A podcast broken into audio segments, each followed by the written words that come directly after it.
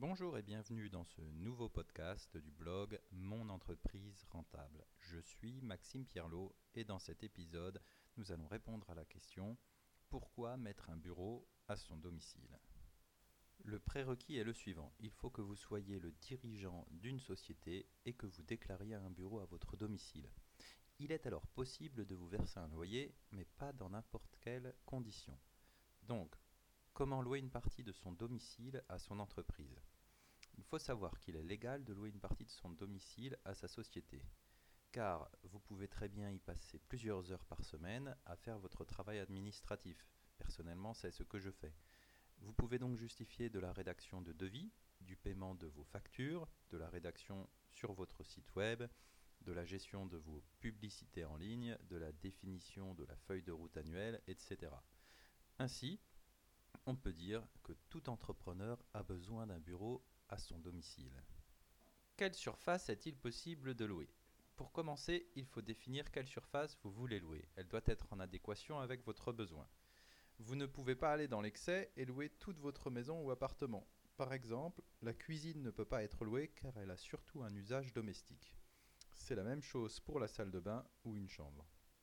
Le mot-clé pour éviter un redressement fiscal est d'être cohérent vous ne pouvez pas louer 50 mètres carrés pour un seul bureau. Par contre, vous pouvez tout à fait utiliser 10 à 15 mètres carrés, soit une pièce standard. Vous pouvez aussi découper une grande pièce comme le salon pour y mettre 10 mètres carrés de votre bureau. Cette découpe n'est pas physique, c'est simplement un indicatif pour l'administration. Il est également possible de louer d'autres pièces en fonction de votre métier. Par exemple, dans le cadre de mon e-commerce, au début, le stock était à mon domicile. Je pouvais alors me verser un loyer pour la pièce prise à des fins de stockage. Cette pièce peut être votre garage, cave, remise ou une chambre non utilisée. Si vous êtes artisan par exemple, électricien ou peintre, vous pouvez y entreposer votre matériel.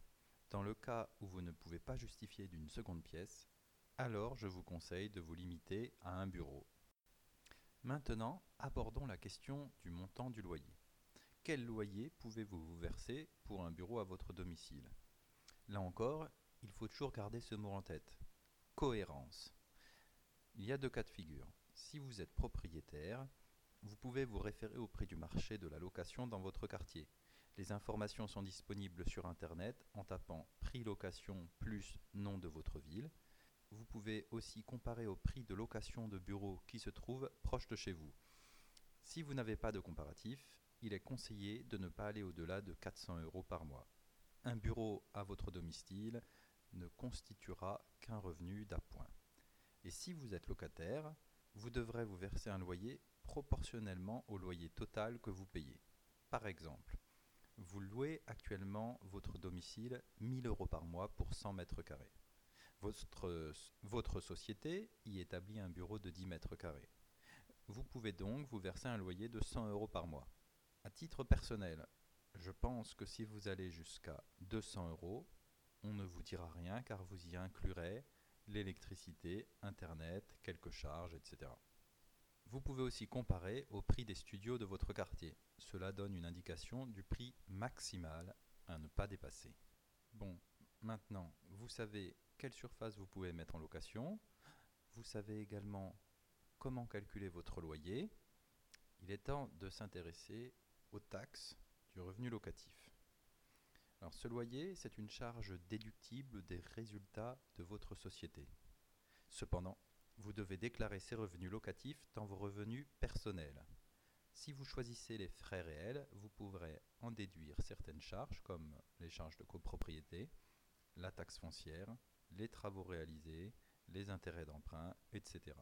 Vous ne pourrez pas déduire 100% des charges de votre logement sur les loyers perçus. Cela doit rester proportionnel à la surface louée. Dans notre exemple précédent, si vous louez 10% de votre logement, vous ne pourrez déduire que 10% des charges. Par contre, si vous vous optez pour l'abattement forfaitaire de 30% du microfoncier, alors vous déduirez ce pourcentage de, de vos revenus. Votre loyer sera ensuite taxé par l'impôt sur le revenu et par les prélèvements sociaux. Les prélèvements sociaux s'élèvent actuellement à 17,2% et se décomposent ainsi. La CSG 9,9%, la CRDS 0,5%, Le prélèvement social 4,5%.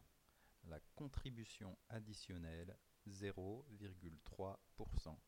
Le prélèvement de solidarité 2%. En conséquence, le loyer constitue une déduction de charges pour la société, mais un revenu foncier soumis à des taxes pour le dirigeant. Et finalement, est-il intéressant de louer un bureau à son entreprise? Alors, sur le plan fiscal, l'analyse consiste à vérifier si l'économie réalisée par la société est supérieure au coût engendré pour le dirigeant. À chaque situation, son calcul et sa conclusion. Il est difficile pour moi de vous y répondre. Cependant, d'une manière générale, plus votre société fait de bénéfices et plus il est intéressant de faire cette opération. Sur le plan personnel, c'est un moyen de générer un revenu supplémentaire qui permet de payer les frais inhérents à votre logement. C'est également un moyen de se verser un revenu taxé à votre niveau d'impôt sur le revenu, souvent 14 ou 30%, plus 17,2% de prélèvements sociaux, ce qui fait un revenu taxé entre 31,2 et 47,2%. Lorsqu'une entreprise verse un salaire, c'est d'abord un salaire brut qui est taxé de 45% en charge patronale. Ensuite, le salarié aura une taxe de 23% pour passer du salaire brut en net.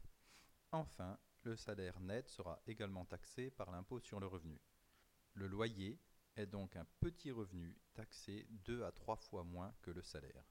Voilà, c'est fini pour ce podcast vous pouvez aller visiter mon blog sur monentrepriserentable.com avec le tiret du 6 entre chaque mot. Profitez-en pour vous inscrire à ma newsletter et rester informé des dernières astuces que je vous partage.